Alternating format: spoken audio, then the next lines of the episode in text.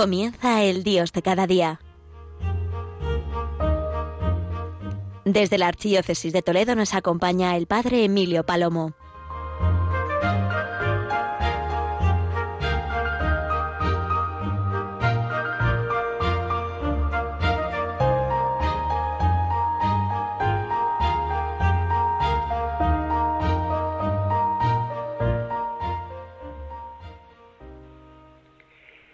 Querida gran familia de Radio María, qué alegría estar con vosotros en este primer viernes de Cuaresma, en este día en el que se nos invita, sin duda, a acercarnos a la sanación que supone siempre la misericordia.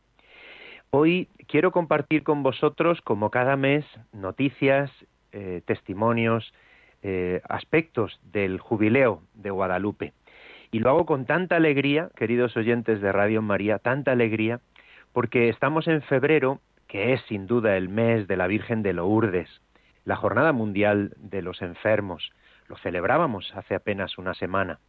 Y justo el día después se hizo pública en una nota de prensa, el pasado día 12, se hacían mm, pública la prórroga, sí, sí, la prórroga del año jubilar guadalupense. Justo hace una semana se hacía pública esta noticia que recibía el arzobispo el pasado 2 de febrero.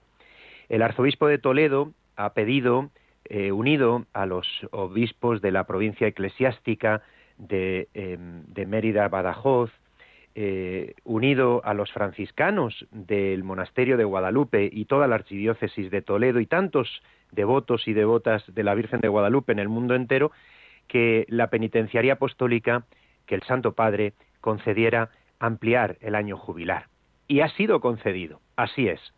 Eh, estaba previsto terminar en este año 2021, pero se ha ampliado hasta el 2022, en concreto hasta el día 10 de septiembre del 2022, es decir, el sábado siguiente a la solemnidad de la Bienaventurada Virgen María de Guadalupe. ¿Por qué?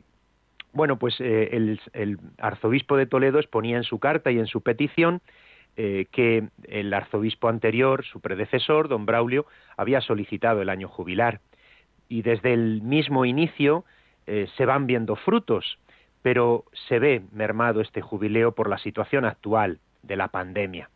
Y aunque no se ha cesado de proponer actividades, bien lo sabéis vosotros, los oyentes de Radio María, que cada mes os lo cuento en este programa y en otros, bueno, pues eh, es verdad que vemos, se ha visto y el Santo Padre ha concedido la ampliación del año jubilar. Pero es especialmente bello que haya sido dicho concedido en este mes de febrero. Sí, de verdad os lo digo. Muy importante, especialmente porque hemos eh, escuchado a los obispos, al arzobispo de Toledo, al arzobispo de Mérida de Badajoz, al obispo de Plasencia y al administrador diocesano de Coria Cáceres en su carta pastoral conjunta, la carta pastoral del jubileo, llamar a Guadalupe hogar de María y casa de sanación. Qué bonito es que en este mes de febrero avivemos esta certeza de que en María encontramos la salud del alma y del cuerpo. Quiero recordaros algunas palabras del arzobispo de Toledo en la carta pastoral. Y como os digo, él llama a Guadalupe santuario vivo, pujante, sanador, vocacionador. Porque, como todos sabemos, y es así en verdad, la fe es siempre dinámica, alegre y contagiosa. ¡Ay, qué palabra tan fea! Parece que de contagio solo se habla de algo negativo, pero también hay contagios preciosos. Por ejemplo, cuando alguien se ríe y decimos qué risa tan contagiosa tienes y nos reímos con esa persona. Bueno, pues es verdad que la fe es contagiosa. Como Jesús nos contagia la sanación, como Jesús nos contagia el amor de su corazón. Por eso el santuario de la Virgen de Guadalupe es una invitación constante a las fiestas de boda, a la fiesta de las bodas del Cordero. María nos invita a esta fiesta. Qué bonito el texto del Evangelio de hoy. Mientras el amigo, mm, el, novio, el esposo está con sus amigos, pero mm, nos será arrebatado el novio, nos será arrebatado el esposo y entonces ayunaremos. Bueno, pues eh, es verdad que María nos invita siempre, así lo hizo en las bodas de Caná, a hacer lo que él nos diga. Es verdad que donde está Jesús hay fiesta, hay reconciliación, hay sanación. Donde Jesús está hay esperanza, hay, sin duda, triunfo y gloria. Ella, María, está donde la fiesta brota del corazón, del corazón de Jesús, del amor de Dios. Y por eso los obispos hablan y recuerdan ese Salmo 40 en su carta pastoral. Sáname, Señor, porque he pecado contra ti. Qué bonito escucharlo hoy, viernes de Cuaresma. Sáname, Señor, porque he pecado contra ti. Y escriben ellos, quizá nos gustaría borrar de nuestras vidas ciertos episodios de los que no estamos orgullosos. Probablemente nos escuezan todavía las veces en las que nos sentimos heridos porque hemos caído por nuestra propia soberbia o orgullo. Todavía nos duelen las veces en las que hemos rechazado el amor del Señor huyendo a países lejanos, malgastando nuestras vidas. Aún seguimos preguntándonos por qué tenemos este vacío interior que no nos deja amar ni tampoco ser amados. Y escriben ellos esta frase tan preciosa. Aquí tenemos una receta que nos puede curar. Es verdad, vamos al médico a que nos recete, vamos al médico a que nos ayude a sanar. Pues aquí, en Guadalupe, tenemos una receta que nos puede curar, una propuesta verdaderamente preciosa, que es que María es casa de sanación. María es el hogar del Padre. Con María encontramos la sanación del cuerpo y del alma. La medicina de la gracia que nos trae el Espíritu Santo cura nuestras cicatrices. Por eso María es la enfermera celestial, escriben los obispos, el arzobispo de Toledo y los obispos de las diócesis de Mérida, Badajoz, Plasencia y el administrador, el administrador diocesano de Coriacácenes.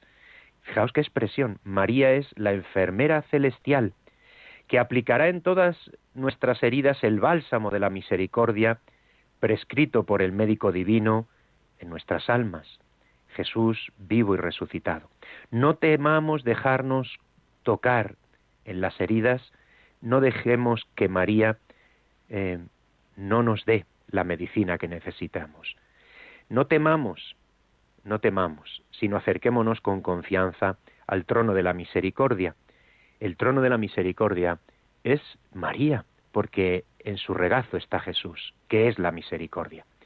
Sí, queridos oyentes de Radio María, la noticia de la ampliación del año jubilar, el recuerdo de estas palabras de la carta que carta pastoral con motivo del año jubilar, este viernes de cuaresma en el que nos encontramos, este momento de gracia sin duda nos habla de sanación espiritual y corporal. Por eso me parecía tan bonito, tan hermoso poderlo compartir con vosotros. Como otros meses, el cuento, ese cuento que tenemos, eh, que os ofrecemos y que incluso, pues en Radio María eh, van a ir eh, leyéndoos, ayudándoos a conocer eh, en la hora feliz, en el programa infantil. Bueno, esos cuentos, esos cuentos en este mes de febrero precisamente se centran en, en esta verdad. Y Pedro, el niño protagonista de los cuentos, habla con su madre con unas palabras preciosas antes de dormir. A que ese cuento nos dice, era viernes, al día siguiente no hay colegio, y el niño no tenía prisa y quería hablar con su madre un ratito. Y el niño el niño reza y el niño pide la sanación del corazón. Mamá, en la oración has pedido varias veces a Jesús y María que sanara nuestro corazón. Sé lo que dices muchas veces, pero hoy me ha sonado distinto. Empezó la conversación nocturna y el niño empezó a hablar con la madre. Y la madre reconoció ese corazón precioso e inocente de su hijo. Sí, el niño, Pedro, a través de este cuento, nos ayuda a conocer que Guadalupe ha sido siempre desde el principio, porque la Virgen así lo quiso, lugar de sanación. Sí, María, cuando se muestra al pastor Gil Cordero, en aquella aparición le dice y le pide que haga un lugar, que construyan un lugar los sacerdotes, y que ese lugar acoja a los peregrinos, a los pobres, a los enfermos. Sí, queridos oyentes de Radio María, es tan hermoso caer en la cuenta de que María siempre donde está está la misericordia, pero también está la salud de los enfermos, el refugio de los pecadores. María es la Madre. Por eso quiero recordar hechos de la historia, de la historia del pasado y del presente. Y de hecho en el cuento también se nos narra cómo Guadalupe desplegó por todo el pueblo, por la Puebla de Guadalupe, lugares de acogida, de hospitalidad, pero también no solo albergues, sino lugares de sanación. Lo vamos a escuchar incluso con nombres y apellidos, hombres que se dedicaron a la medicina, incluso aquel hecho que la historia nos narra. La historia nos dice que Guadalupe se convirtió en un lugar de investigación. Es algo impresionante caer en la cuenta de que donde está siempre la fe, siempre hay el cuidado y la atención de los hombres y mujeres, sanos, enfermos, niños y mayores. Pues bien, os dejo un momento para escuchar esta música y dentro de un momento os cuento toda esta historia del monasterio de Guadalupe y la medicina.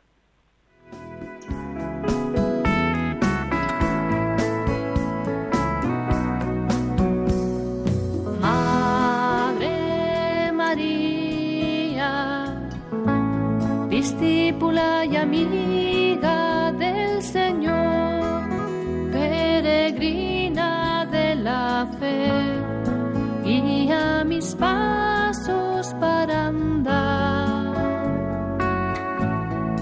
por sus caminos.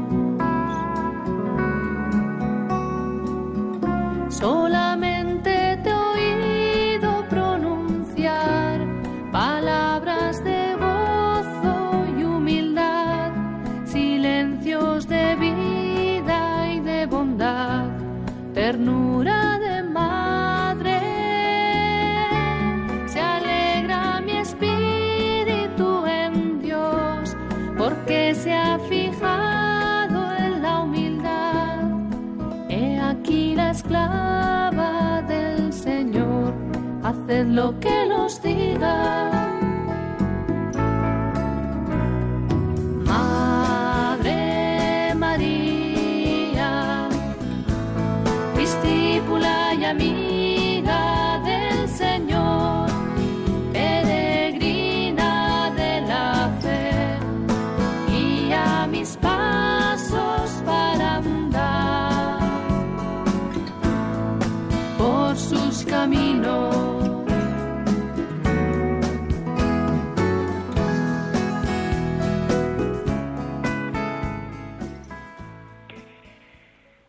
Estamos en el Dios de cada día, estamos en Radio María y hoy nos fijamos en este mes de febrero, especialmente dedicado siempre a la oración por los enfermos, a caer en la cuenta de lo que significa que Guadalupe sea hogar de María y casa de sanación, a dar gracias a Dios por esa ampliación del año jubilar guadalupense hasta el año 2022. Pero quiero narraros algunos hechos históricos, porque en Guadalupe ha supuesto un lugar de peregrinaciones a lo largo de muchos siglos ya. Y la gran afluencia de peregrinos a este lugar exigió, lógicamente, la construcción y el mantenimiento de numerosos albergues y hospitales. Sí, sí, hospitales. Algunos eran meros centros de acogida para facilitar la comida y el techo a los peregrinos pobres que hasta este lugar llegaban. Pero incluso no solo lugar de acogida, de refugio, sino también centros sanitarios. Sí, centros sanitarios donde se proporcionaba la atención médica. Por ejemplo, el Hospital de San Juan Bautista, que también tenía el nombre del Hospital de los Hombres, o el Hospital de las Mujeres, el Hospital de la Pasión o de las Bubas. Para atender con mayor holgura a los monjes se le construyó en el siglo XVI un nuevo pabellón con hospital y botica, que es la actual hospedería del monasterio. Pero además de ser hospitales, también se construyó ese, se, constituyó ese lugar como lugar de estudio, porque los hospitales de Guadalupe actuaron durante siglos como auténtica escuela de medicina. En ellos trabajaron grandes médicos y cirujanos, religiosos y seglares, algunos de los cuales publicaron tratados sobre las prácticas de medicina que en ese lugar se realizaban. De hecho, en el archivo se conservan esas publicaciones, esos libros, esa documentación que demuestra que así ha sido durante siglos. Esos lugares, ese lugar es muy significativo, porque las personas acudían a buscar la salud del alma y del cuerpo. Siempre, siempre hemos de pedirlo. Y de hecho, Guadalupe tiene numerosos títulos mm, de reconocimiento en este mismo sentido. A lo largo de la historia se ha reconocido este lugar también relacionado con la medicina. Por especial concesión del Papa, en el siglo XV, los jerónimos que estaban en, en el monasterio y que no habían recibido órdenes sagradas podían ejercer de médicos y de cirujanos. Entre estos destaca, por ejemplo, Fray Luis de Madrid, a quien Mm, bueno, recurrió incluso la reina Isabel la Católica para que atendiera a su hija, la reina de Portugal. Este hecho es muy significativo, que la reina recurriera a los monjes de Guadalupe para atender a su propia hija. Pero no solo Fray Luis de Madrid, la lista de médicos religiosos y seglares es inmensa. Entre ellos, por ejemplo, Juan de Guadalupe, Juan de la Parra, Nicolás de Soto, Diego de Ceballos, Juan del Águila, Francisco Arceo o el doctor Bustamante. Este último dejó su cátedra, de Bolonia para ejercer en el monasterio de Guadalupe, donde vivió hasta su muerte en el año 1555. Y un hecho muy significativo también, eh, los libros lo muestran, es que se acredita que los primeros estudios de anatómicos también se hicieron aquí. Es creciente, eh, es grande la tradición que habla de que en el Hospital de San Juan Bautista se realizó por primera vez en España una autopsia autorizada por la Santa Sede.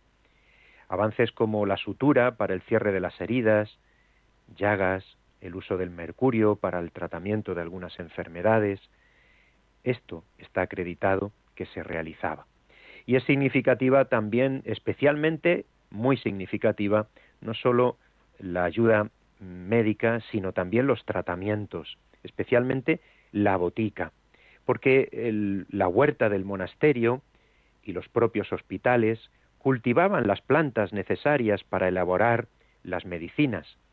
Por eso esta botica, por eso esta enfermería, por eso esta farmacia, podríamos decir, enorme, precisamente con plantas traídas algunas de ellas desde América.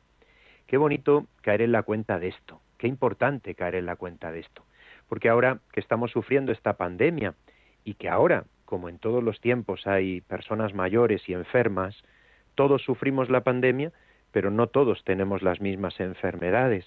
Qué bonito es caer en la cuenta, digo, de que María es siempre salud de los enfermos, refugio nuestro, refugio de los pecadores. Sí, por eso el cuento del niño, el cuento de cada mes, este mes lo hemos querido dedicar a narrar todas estas historias. Fijaos el detalle, el Hospital de San Juan, del que os hablaba hace un momento, se practicó por primera vez esa eh, autopsia autorizada por el Papa Eugenio IV en el año 1442. La cirugía y la disección por cirujanos frailes y seglares. El Papa concedió a los monjes el estudio y enseñanza y la práctica de la medicina y la cirugía, y que siempre fuera gratuita. Y en este hospital se realizaban las primeras autopsias, avances muy importantes en heridas, diversas enfermedades y también el tratamiento de epidemias.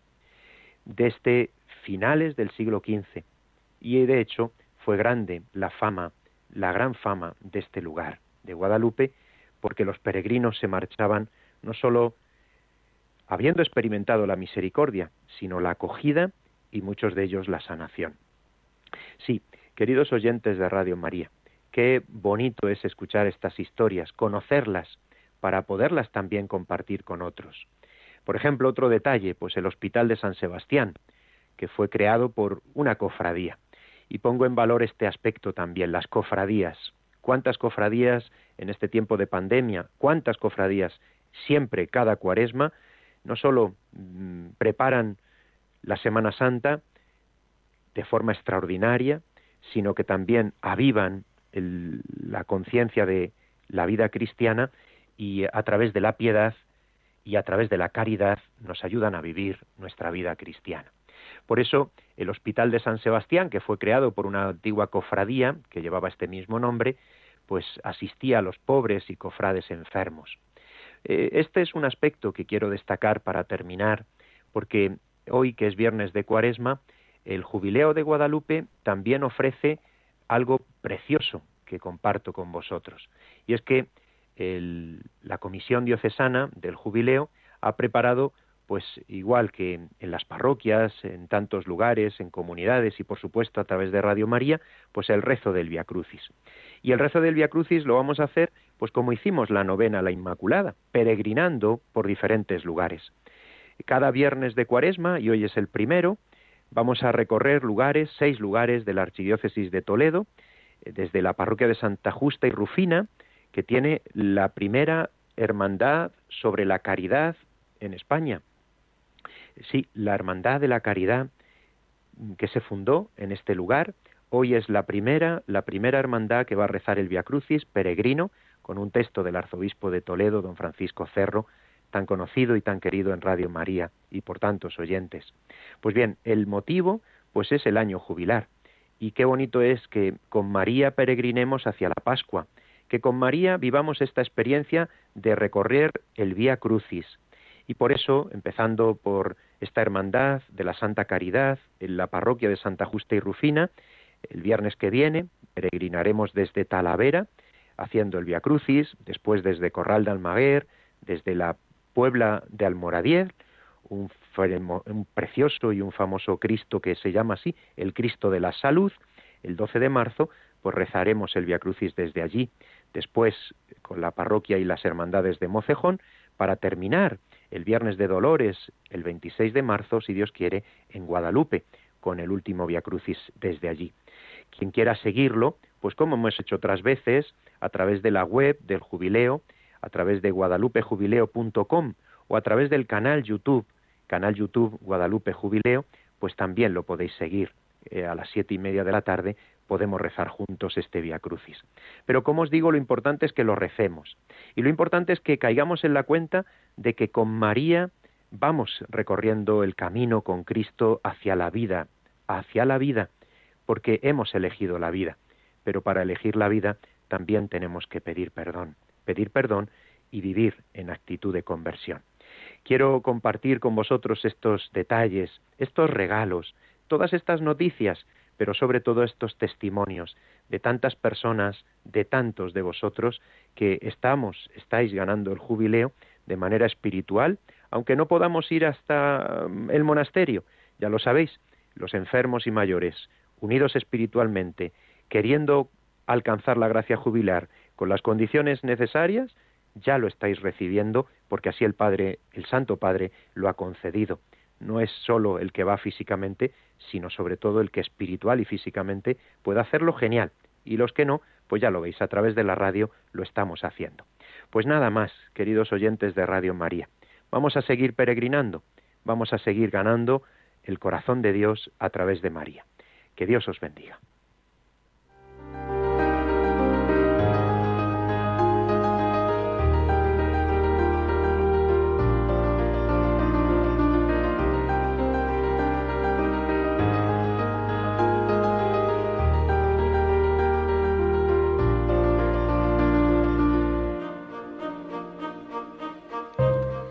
Han escuchado en Radio María El Dios de cada día, hoy dirigido por el Padre Emilio Palomo desde la Archidiócesis de Toledo.